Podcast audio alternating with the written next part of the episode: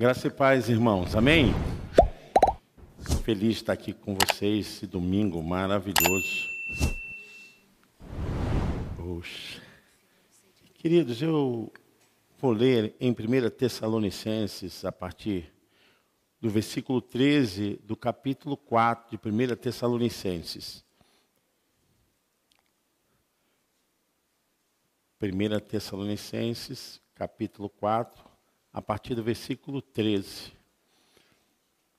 O que me leva hoje a pensar nesse texto são as mudanças sociais, os comportamentos compulsivos em coletividade, o humor e como nós temos visto os sinais e as transformações até dos chamados crentes, os hábitos errados que têm entrado e a falta de informação bíblica que hoje permeia as igrejas e os cultos, eu penso que é um sinal muito próximo do arrebatamento da igreja. Nós estamos vivendo, parece que esse último quartel de século, e temos que nos preparar. O apóstolo Paulo está falando aos Tessalonicenses a respeito dessa obra maravilhosa. Os Tessalonicenses estavam realmente muito envolvidos com a fé e ao ponto que eles queriam logo partir para o encontro do Senhor Jesus Cristo. E Paulo fala a respeito da ordem cronológica dos acontecimentos e ele nos explica através deste texto como acontecerá. Irmãos, queremos que vocês saibam a verdade a respeito do que já morreram, para que não fiquem tristes como ficam aqueles que não têm esperança. Nós cremos que Jesus morreu e ressuscitou, e assim cremos também que depois que Jesus vier, Deus o levará de volta e junto com ele levará os que morreram crendo nele. De acordo com o ensinamento do Senhor, afirmamos a vocês o seguinte: nós, que eles esperavam naquele momento, os que tivermos vivos no dia da vinda do Senhor, não iremos antes daqueles que já morreram, porque haverá o grito de comando e a voz do arcanjo e o som da trombeta de Deus. E então o próprio Senhor descerá do céu. Aqueles que morreram crendo em Cristo ressuscitarão primeiro. Então nós, os que estivermos vivos, seremos levados nas nuvens junto com eles, para nos encontrarmos com o Senhor no ar, e assim ficaremos para sempre com o Senhor. Portanto, aqui é uma palavra de ânimo, né? Dado para que cada um pudesse animar o outro. Animem uns aos outros com essas palavras. Amém. Podeis assentar, irmãos. Para mim, será o maior evento já acontecido na face da terra. Será o maior advento na história humana. De tudo que já aconteceu, nada se comparará nos anais da história a respeito desse acontecimento. O sumiço daqueles que confiavam no Senhor. Aqueles que desaparecerão sem qualquer indício e vestígio de razão, de lógica, de pensamento humano. Milhares e milhares de pessoas sumirão instantaneamente, é isso que o texto fala. Pessoas que serão realmente desaparecidas e justamente os chamados cristãos, aqueles que serviam a Deus o arrebatamento tem o sentido de rapto, de retirada, de alguém que é tirado por força. E refere-se aqui, nesse momento, à igreja do Senhor. O apóstolo Paulo está falando que esse acontecimento está na programação dos finais dos tempos. E só pertence a Deus o dia e a hora. Nenhum filho poderia responder por uma questão hierárquica, mas pelo advento em si, só pertence a Deus. O anjo já está com a trombeta preparada para tocar, como o apóstolo Paulo fala ao alarido com voz de arcanjo e com a trombeta de Deus. Assim acontecerá, em que esse toque vai estremecer o mundo. Esse toque vai fazer toda a diferença para que haja uma complicação daqueles que vão procurar entender o tal sumiço. Paulo está falando aqui que esse advento é esperança para os cristãos, é esperança para a igreja. Nós estamos vivendo e crendo que isso é a nossa maior vitória, porque servimos a Deus não para ficarmos aqui com anti-messias, para ficarmos aqui na grande tribulação, servimos a Deus para encontrarmos com Jesus nos ares, amém, irmãos? A nossa fé, a nossa esperança, a nossa santificação, a nossa preocupação espiritual, moral, social, vivermos congregados, unidos, é para sermos levados com o Senhor para a eternidade.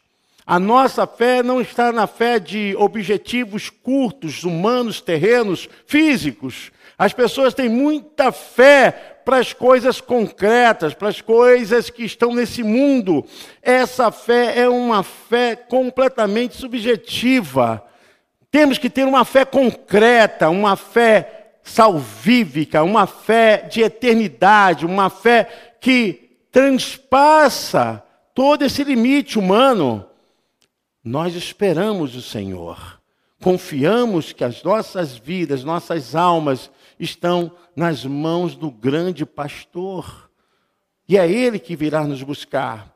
Porque até o que entendemos aqui, que Paulo está consolando, para que essa chamada ação de ressurreição e arrebatamento venha contrastar realmente a razão de não passarmos pela grande tribulação, para que não possamos viver com uma esperança que vai nos levar em sofrimento, levar a uma situação de sermos submetidos à vontade desse anti-messias, que vai ser dirigido pelo próprio Satanás, que é chamado na Bíblia o grande dia do Senhor, o dia da vingança. Vai ser justamente quando os piores agozes descer sobre a terra. Todas as inflamações apocalípticas começarem a descer sobre o mundo humano e essa palavra o apóstolo Paulo está dando para que nós possamos crer. Paulo está dizendo: aqueles que morreram em Cristo, crendo na fé, eles vão ressuscitar primeiro antes do advento do arrebatamento. Isso não significa nada de melhor e nada de pior. Significa que é uma ordem do Senhor. Todos aqueles que foram semeados plantados nessa terra, que viveram fielmente, guardando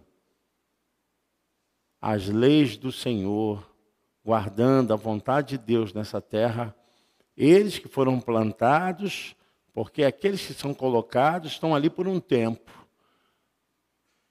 O Senhor trará-los novamente agora com um corpo glorificado, com um corpo ressurreto. Então, os que morreram em Cristo, o versículo 16 nos diz, eles vão ressuscitar, eles vão retornar, porque o mesmo Senhor descerá do céu com alarido e com voz de arcanjo e com a trombeta de Deus. Que morreram em Cristo ressuscitarão primeiro. É a nossa fé, irmãos. Nada pode impedir que esse programa está na agenda de Deus. Nós não estamos aqui abandonados. A igreja não está aqui para ter dúvidas, não vivemos aqui cultuando a Deus como se tivesse ainda um hiato, uma barreira que impeça a nossa mente de ter a certeza. Não, nós temos a certeza que tudo isso acontecerá e ocorrerá, porque Cristo vai voltar à terra. Cristo voltará à terra e esse momento será o momento dos salvos. Salvos que morreram no Senhor, salvos que estiverem vivos, eles verão essa primeira fase da segunda vinda de Cristo. Só eles sentirão isso. Os ímpios não sentirão, os ímpios não ressuscitarão, os que estiverem mortos, não voltarão somente quando isso acontecer após o milênio.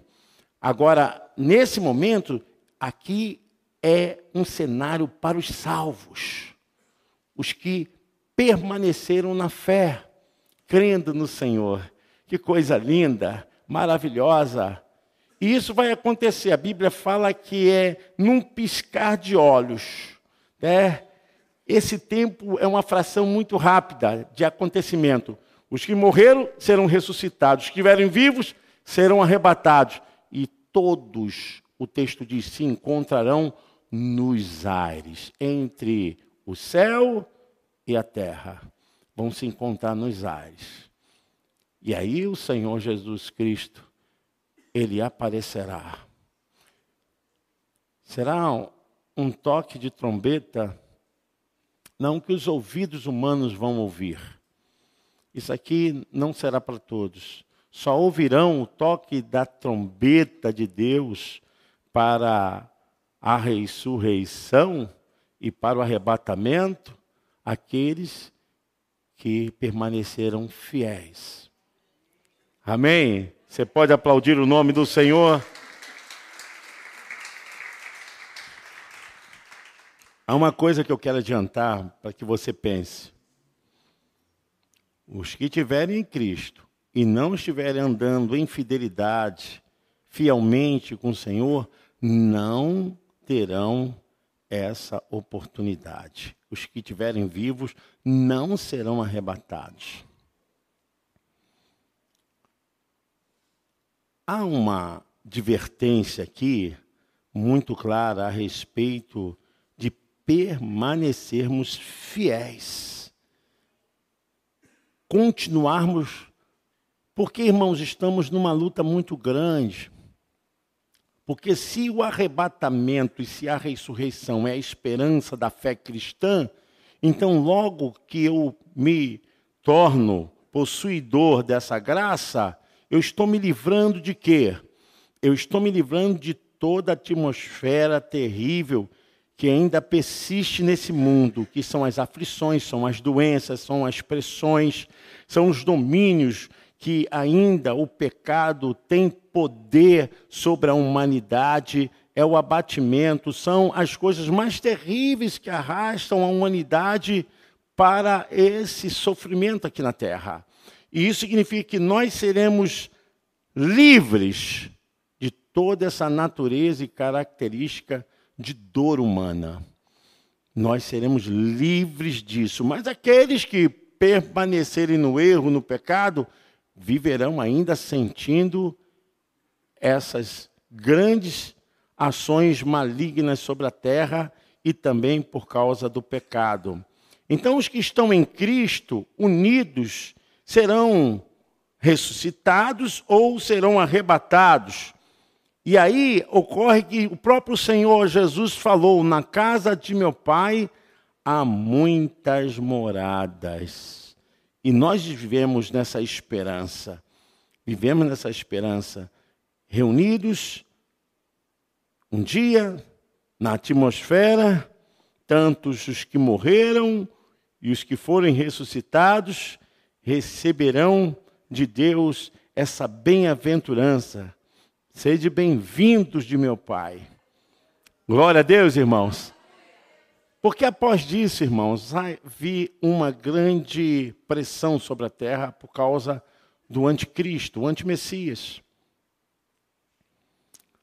E se nós olharmos mesmo pela visão bíblica, visão bíblica, não vou falar nem teológica, bíblica, existe, segundo Mateus 24, a teologia bíblica de que só 50% sobem. Né? Dois estarão no campus, um será tomado e outro deixado. Dois estarão dormindo, um será tomado e outro deixado.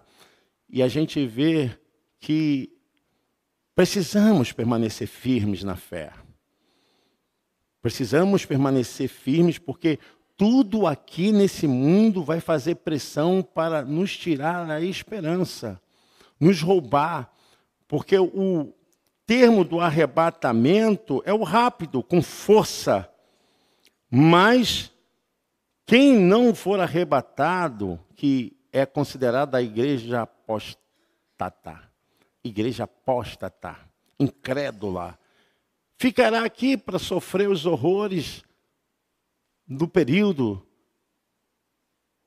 em que o antimessias vai lançar toda a maldição quem está na igreja, mas não abandona o pecado, o mal. Às vezes eu não entendo como uma pessoa diz que ser crente e guarda tanta raiva, ódio, não fala com os outros. Gente, eu não entendo. Eu não entendo ainda um cristão, servo de Deus, uma serva do Senhor, e aí começa a dar pulinho, não sou nada contra essas coisas, mas eu sou contra esses sinais porque isso prova que ali não existe nada mesmo de uma fé poderosa que faz transformação. Porque a Bíblia fala lá em Coríntios, né, 2 Coríntios 5,17, e se alguém está em Cristo, nova criatura é. Nova. É metamorfose mesmo, é mudança, não tem essa. Tem gente que fala assim: ah, eu nasci assim, vou viver assim, vou morrer assim. Meus irmãos, isso aqui não é cravo canela, não. É Jesus na tua vida. Tá? Eu já até ouvi pessoas falar, ah, porque não me conhece, qualquer coisa eu roda baiana. Opa! Fogo nela! Alguma coisa errada aí, ué. Se alguém está em Cristo, é nova criatura. As coisas velhas passaram eu acredito, irmãos, até uma possibilidade de vocês entenderem melhor isso. Sábado agora nós vamos ter aqui um seminário de psicologia e teologia. Eu vou falar sobre os temperamentos humanos. Mas é importante que você se conheça. Agora, acima disso tudo, você recebeu o poder do Espírito Santo. O Espírito Santo vive em você, amém? Eu creio nisso. E agora, se o Espírito Santo vive em você, você não vive mais pelo poder da sua própria razão.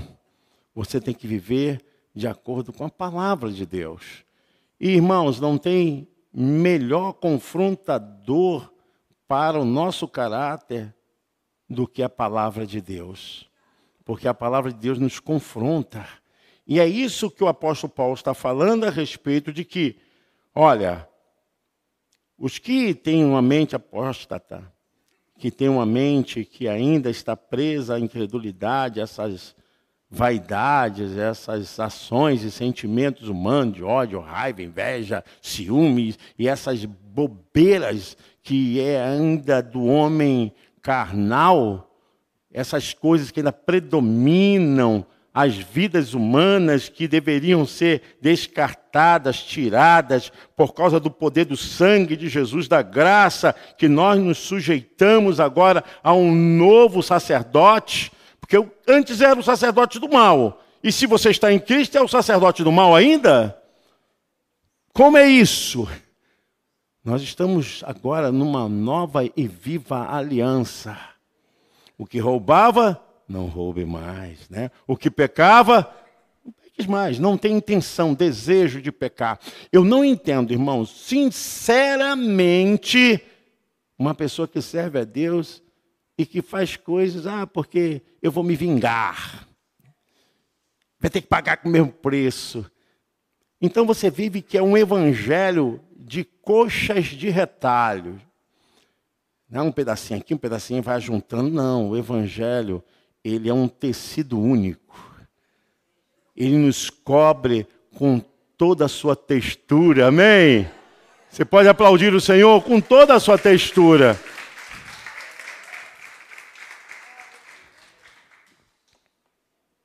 Nós estamos presos à lei de Cristo. E a lei de Cristo não é fardo, é prazerosa. Porque as pessoas dizem assim: ah, mas porque a carne, a carne, é, a carne pede, eu não sei. Irmão, você sabe que é o certo, faz o certo. Se você sabe o que tem que fazer, cumpre-se a palavra na tua vida. Né? O salmista diz: A tua lei é perfeita e ela alegra minha alma. Quer dizer, nós temos prazer na lei do Senhor. Então, o que me dirige nessa vida é a palavra de Deus. Não. O apóstolo Paulo está falando, olha, esse divisor de água. Quem não abandona o pecado será deixado é uma conotação muito forte, porque farão parte da igreja apóstata, da igreja incrédula, da igreja ainda que vive. Quando eu digo igreja, eu digo membros, tá, irmãos? Porque as pessoas não entendem que essa visão é a visão de glória. Porque depois do arrebatamento virá o dia do Senhor sobre a face da terra virá sofrimento sobre os ímpios, virá a vingança do Senhor para aqueles que foram realmente incrédulos, debocharam, ironizaram. Nós não temos nenhum prazer na perdição de ninguém. Não temos nenhum prazer se alguém aqui ou algum tempo do passado não alcançou essa bênção, não temos nada, mas nós temos que buscar por nós. Busque por você. Pai não salva filho, filho não salva pai, ninguém salva ninguém. O único que salva é o Senhor Jesus Cristo. A fé, ela é completamente pessoal. Ela é inteiramente do indivíduo, não tem essa você pode orar, orar, orar, e deve orar. Mas se a pessoa não quiser se decidir ao lado de Jesus, o problema é dela. Você fez a sua parte. Porque a fé, ela trabalha com a consciência de que eu preciso dessa salvação. Por isso o próprio Senhor Jesus Cristo falou para Nicodemos, e ele não entendia como um chefe da casa que era o sinédrio. Ele não conhecia.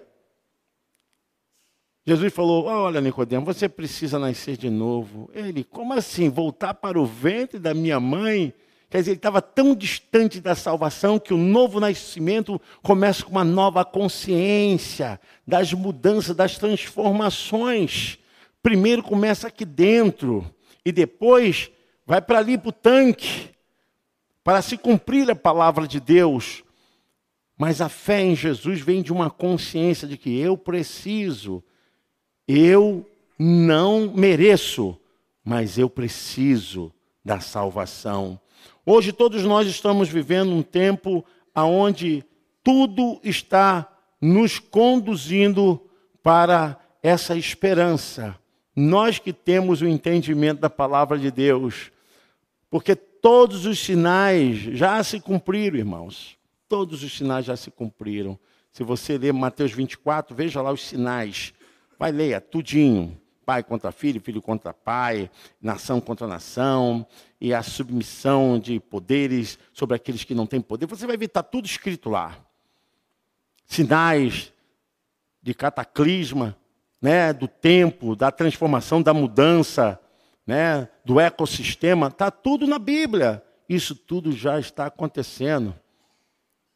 Já existem sinais aí de que regiões frias estão tendo descongelamento das suas áreas de gelo, estão mudança que eles não estão entendendo, são os cataclismas. Tudo já está acontecendo. tudo já está ocorrendo.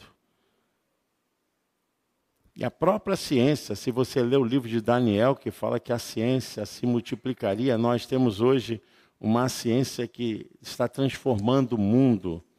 Tá? A gente vê a tecnologia, a ciência na biomedicina, na medicina tradicional, a gente está vendo agora mudanças tremendas. Tudo isso está escrito na Bíblia. E nós estamos vivendo um tempo que está chegando a hora que o arcanjo vai tocar a trombeta, amém, irmãos? Precisamos nos unir, precisamos viver e dar valor à salvação. Precisamos permanecer no Senhor, na graça, no entendimento, quebrando toda a rigidez humana, porque as pessoas sofrem, as pessoas vivem ali cada vez mais trazendo isso para dentro da alma, sabe? Viva a palavra de Deus, traga o reino de Deus, traga o espírito da verdade para sua alma, para o seu coração. Sai dessa rigidez, dessa têmpera desgraçada que consome teu sono, que tira a tua vontade de viver. É muito difícil, irmãos. Ontem eu vim atender uma mocinha que é um dos sinais que está impregnado na face da terra, tá? Porque as pessoas se sofrem bullying, se tem um tipo de ação contra a sua imagem, logo elas pensam da saída, suicídio. Suicídio, nós vamos falar também disso aqui dia 23 de setembro, que setembro é campanha contra o suicídio, conscientização para combater o suicídio. Nós vamos fazer isso aqui em parceria com o município. Queremos levar à luz essa informação, que a informação é a melhor coisa que existe. Se você perde um trabalho desse que te informa, você está tendo um perigo na tua vida, porque a melhor ação é a prevenção. A melhor ação é a prevenção. Quando a pessoa faz a prevenção, por isso que os homens são mais atingidos por câncer do que as mulheres, no caso de câncer de próstata em relação à mulher câncer de útero. Porque os homens não fazem prevenção. Né? Né, pastor Júlio? É para mim também. Eu faço, mas eu falo para mim também. Nós temos que ter cuidado, porque nós temos uma cultura muito machista, né? que não sei o quê, que sei que lá, eu, ah, né? esses assuntos que vocês já sabem. Mas eu quero dizer, gente, Paulo está falando isso aqui, é uma ação preventiva para a igreja. Permaneçam, continuem, estejam firmes, porque a qualquer momento a, tom, a trombeta vai tocar, a trombeta vai soar. As pessoas falam assim: ah, mas isso já está falando há muito tempo. Sabe o que acontece, irmãos? Que nós vivemos é, no Cronos. Estamos aqui presos a esse tempo. Deus não vive nesse tempo. Ele vive na eternidade. Eu gosto muito de física quântica. O irmão Vitor também gosta. E eu estudo né, física quântica. E no mundo quântico, agora a China já lançou um satélite, eles estão estudando para trazer a medicina para uma ação da quântica. Significa que a visão deles não é meu tá, conhecimento, não, se eu li. Falou que daqui a 10 anos haverá cura para o câncer, haverá cura para a cegueira, haverá cura para deficiências físicas, por causa da medicina quântica que virá sobre a terra. Aí se cumpre mais a palavra de Daniel, capítulo 9. E nós estamos vivendo nesse tempo. Precisamos ficar ligados na palavra de Deus. Eu quero encerrar, irmãos, falando o seguinte: o que me pode tirar da presença de Jesus? Eu gostaria até que o Bira colocasse aí, por favor, Bira. Romanos, 8, a partir do versículo 31, o apóstolo Paulo fala. Paulo está falando a respeito do Espírito Santo atuando no coração do ser humano diante das aflições da terra. Aí Paulo diz: diante de tudo isso, o que mais podemos dizer? Se Deus está do nosso lado, quem poderá nos vencer? Ninguém. Porque ele nem mesmo deixou de entregar o próprio filho. Se alguém entrega o próprio filho para alcançar os outros, mas ofereceu por todos nós. Se ele nos deu o seu filho, será que não nos dará também todas as coisas? É claro que sim. Quem acusará aqueles que Deus escolheu? Ninguém. Porque o próprio Deus declara que eles não são culpados. Será que alguém poderá condená-los? Ninguém. Pois foi Cristo Jesus quem morreu, ou melhor, quem foi ressuscitado e está à direita de Deus, e ele pede a Deus em favor de nós. Um segundo intercessor, né? Então, quem pode nos separar do amor de Cristo? Aí que está, onde eu queria chegar. O que vai nos tirar? Gente, me, me perdoe a minha sinceridade. Ah, eu deixei por causa de, de um adultério, por causa de bebedice, por causa de... Ah, vai plantar batata em outro lugar. Eu não aguento. Você foi porque você é carnal, você não estava convertido mesmo. Porque se alguém está em Cristo, o que poderá separar você de Cristo? Eu não aguento, irmãos. Não. Ah, assume seu pecado. Ah, foi eu mesmo que quis, eu que quis sair, eu quis fazer, eu quis experimentar, eu achei bonito. Pelo menos, cara, seja homem para assumir o que você é. Já viu aquela história? Não, porque a irmã não deixou eu cantar no coral. É, porque o outro não deixou para bateria, o outro não deixou para violão, para teclado. É porque a irmã Janaína me botou na intercessão. É porque o pastor falou alto, o pastor pregou, falou minha vida. Vai plantar batata em outro lugar. Não tem como. É igual a expressão de um jovem que queria ser missionário. Ele viu, pastor, eu vi VPB. Aí ele, Deus me revelou. Foi, meu filho, foi, revelou. Porque, mas meu filho, você, não, pastor, quero viver da obra, quero. Ah, VPB. É, meu filho. O que, que você entendeu isso? Vai para a Bolívia. Aí ele ficou. O que, que o senhor acha, pastor? Aí o pastor falou para ele: olha só, eu acho que VPB vai plantar batata.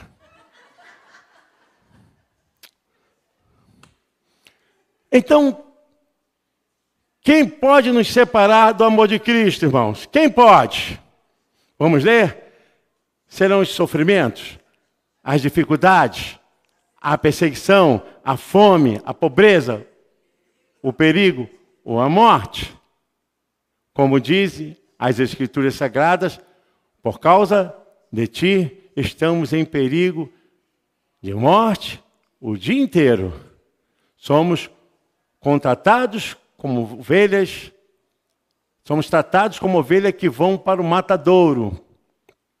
Em todas essas situações, temos o quê? Em todas essas situações, temos o quê? Temos a vitória completa por meio daquele que nos amou. Eu sei que é difícil, irmãos, não é fácil não.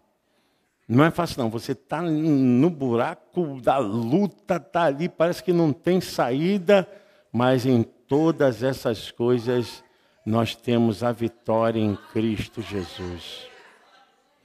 Às vezes as pessoas falam: ah, você é maluco, isso não tem jeito. Não tem jeito para o homem. Não tem como mudar para o homem. Mas para Deus tudo é possível. Você pode aplaudir o Senhor? Tudo é possível. Glória a Deus. Gostaria que você fechasse os olhos em nome de Jesus. Permaneça firme na sua marcha. Não abra mão disso. O Deus eterno é contigo. A promessa continua. Vale a pena esperar, confiar. Senhor Deus e Pai, nós confiamos e confiaremos até o fim. Nesse momento, Senhor, queremos entregar toda a sua igreja para que, no nome de Jesus, o Senhor nos encontre aprovados. Abençoa, Senhor Deus, nossa casa espiritual. Abençoa, Senhor Deus, nossas famílias. Eu quero orar, Senhor Deus, pelos empregados, pelos desempregados. Eu quero orar, Senhor Deus, por aqueles que estão doentes, pelos que estão são também. Quero orar, Senhor Deus, pela sua igreja, pelos pastores, pelos obreiros, pelos membros, Senhor, pelas atividades, pela obra que tem sido feita nessa casa, pelo marido, pela esposa. Quero orar, Senhor Deus, por toda a nossa nação, Senhor, guarda a nossa nação, a, a, Senhor Deus, a vida, Senhor Deus, daqueles que são dirigentes, Senhor Deus, que tem, Senhor Deus, agora a responsabilidade de cuidar, Senhor Deus, desse país. Toma em tuas mãos, Senhor Deus. Ore pela igreja do Nazareno e Olinda, Senhor Deus. Ore, Senhor Deus, pela nossa juventude, pelas crianças, Senhor. Toma em tuas mãos os idosos, Senhor Deus Pai, toma a tua casa espiritual, abençoa toda a liderança, Senhor Deus, dessa casa espiritual. Pai, principalmente, Senhor, veja, Senhor, se há algum caminho mal em nós. Livra-nos, desperta-nos, tira-nos, Senhor. Que a sua igreja seja sacudida, meu Pai. Que cada um aqui tenha consciência da fé, da esperança, de viver em unidade porque a igreja não salva, mas a igreja é o lugar dos salvos. Pai, nos une, Senhor. É o ano da unidade. Nos deixe cada vez mais, Senhor Deus, próximos uns dos outros, Senhor. Abençoa, Senhor Deus, a nossa vida, a nossa fé seja realmente, Senhor Deus, firmada na tua palavra. E faça-nos, Senhor Deus, mais que vencedores como diz Romanos 8, Pai. Em nome de Jesus. Você pode dizer amém? Você pode aplaudir o nome do Senhor? Amém. Glória a Deus.